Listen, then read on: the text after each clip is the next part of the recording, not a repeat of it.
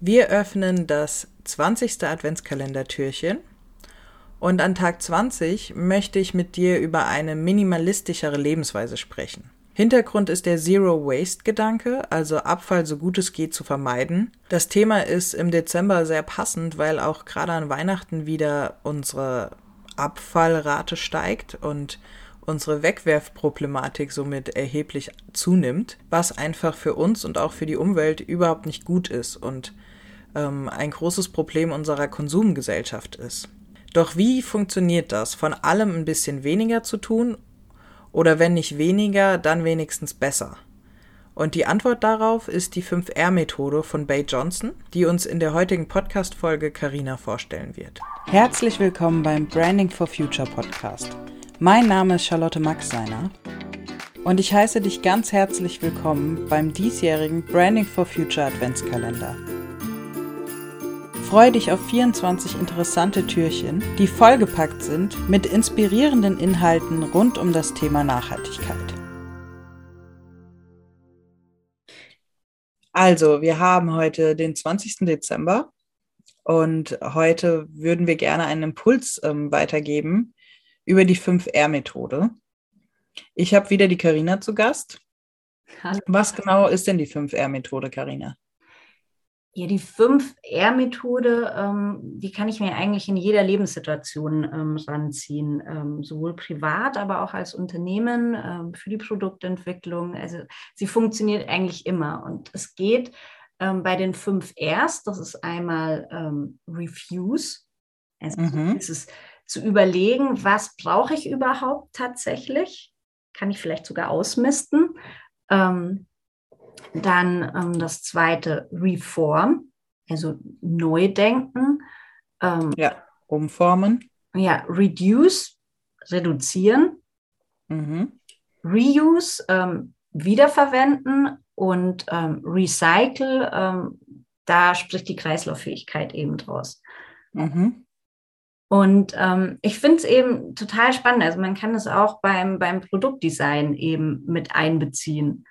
Also gerade dieses Refuse, da tun sich die meisten ganz schwer. Also das geht im Persönlichen schon so. Ich weiß nicht, wenn du vor deinem Kleiderschrank stehst und dir ernsthaft überlegst, was misst ich aus?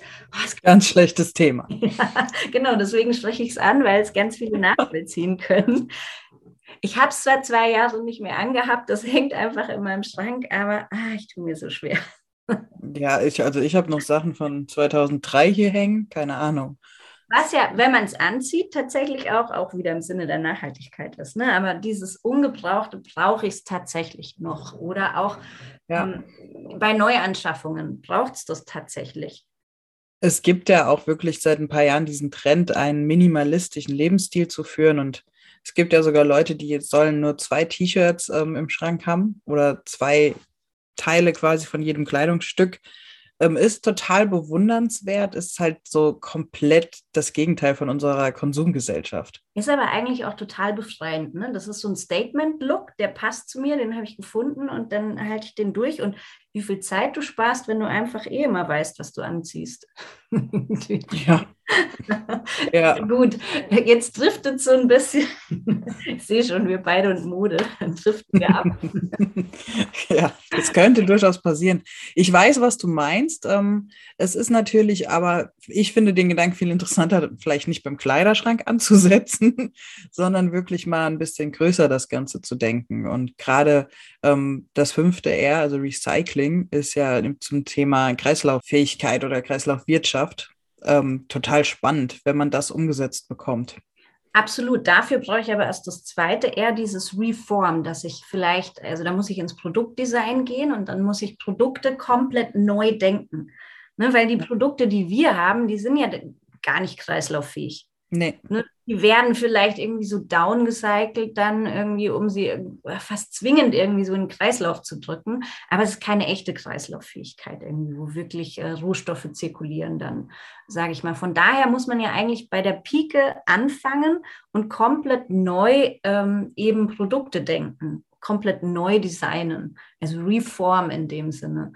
Und ähm, Reduce, ähm, dass ich dieses ähm, Produkt dann auch mit möglichst wenigen Materialien, weil das ist ja auch wichtig ähm, zum Recyceln, dass ich materialtreu bin, dass ich nicht zu viele Verbunde habe, ähm, die es dann wieder schwer machen, das Ganze zu recyceln. Ja. Ne, also da möglichst wenig auch immer einzusetzen. Ähm, Reuse, auch ganz spannend, weil es da auch irgendwie jetzt schon Gesetze dafür gibt. Eben da geht es um Langlebigkeit und Reparaturfähigkeit. Es soll immer noch Unternehmen geben, die meinen, okay, ähm, wenn mein Produkt nicht kaputt geht, dann kauft es ja keiner mehr neu. Mhm. Also von dieser Denkweise müssen wir absolut weg. Und ähm, wirklich, gerade auch bei ähm, Smartphones sieht man den Trend dahin, ähm, dass es da jetzt ähm, Fairphone zum Beispiel, die denken in Modulen. Weil wenn du jetzt ein, ein Smartphone äh, wie ein iPhone oder so hast, das kannst du einfach, das kannst du ja nicht mehr selbst aufmachen. Ja. Und da einfach diese Denkweise, Dinge modular zu gestalten, sodass sie auch von einem Laien, sage ich mal, auch repariert werden können. Ja. Gerade bei Elektrogeräten eben. Es hat sogar, ähm, ich, ich weiß gerade nicht mehr, ich komme nicht auf den Namen, aber ein Computerhersteller hat jetzt auch einen Laptop entwickelt, der zu 100% recycelbar ist ich weiß, es ist nicht Apple, aber ich weiß, dass Apple auch daran arbeitet, aber irgendein anderer, ja, ich komme nicht drauf. Ich denke mal, gerade in der Elektrobranche, da, da ist sehr viel Luft nach oben. Ne? Da ist ja auch allein, welche Materialien eingesetzt werden. Ich kann es mir gerade gar nicht vorstellen, zu 100 Prozent. Finde ich interessant, muss ich auch mal gucken. Mhm. Ähm, also da ist noch sehr viel Luft nach oben auch letztendlich auch das wieder äh, ist für Unternehmen wie im Privaten. Das kann man sich ja selbst irgendwie setzen. Ich kaufe nur noch Produkte, die wirklich hochwertig sind, die eine gute Qualität auch haben, ja. ähm, sodass sie langlebig sind, nicht diesen schnellen Konsum. Und Kennst du auch den Spruch, ähm, billig kaufst du zweimal? Ja, und es ist so wahr. Mhm. Es ist wirklich wahr.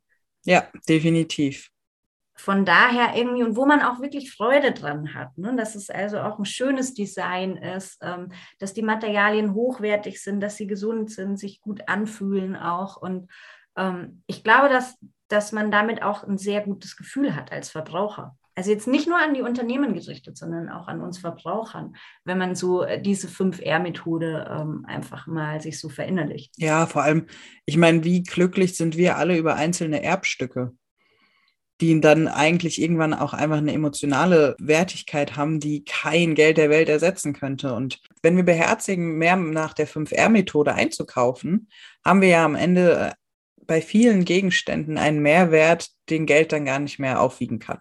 Ja, ich finde tatsächlich irgendwie, dass dein Beispiel sehr gut war mit diesem, was man mal erbt von seinen Großeltern oder so. Und ähm, ich habe auch noch so einen ganz alten äh, Stuhl und einen Tisch von meiner ähm, Urgroßmutter. Und ähm, da wurde eben noch auf diese Langlebigkeit geachtet irgendwie. Ne? Und ja. einfach, ähm, und das ist das Schöne, weil das eben auch nach vielen Jahren, auch da wieder Enkelfähigkeit, das Wort. Ne? Also da freuen sich viele Generationen daran. Also als Unternehmer geht es dann quasi darum, wirklich dank der 5R-Methode auch die eigenen Produkte in diesen fünf Rs quasi zu bewegen und dadurch quasi vor allem Produkte nachhaltiger zu gestalten.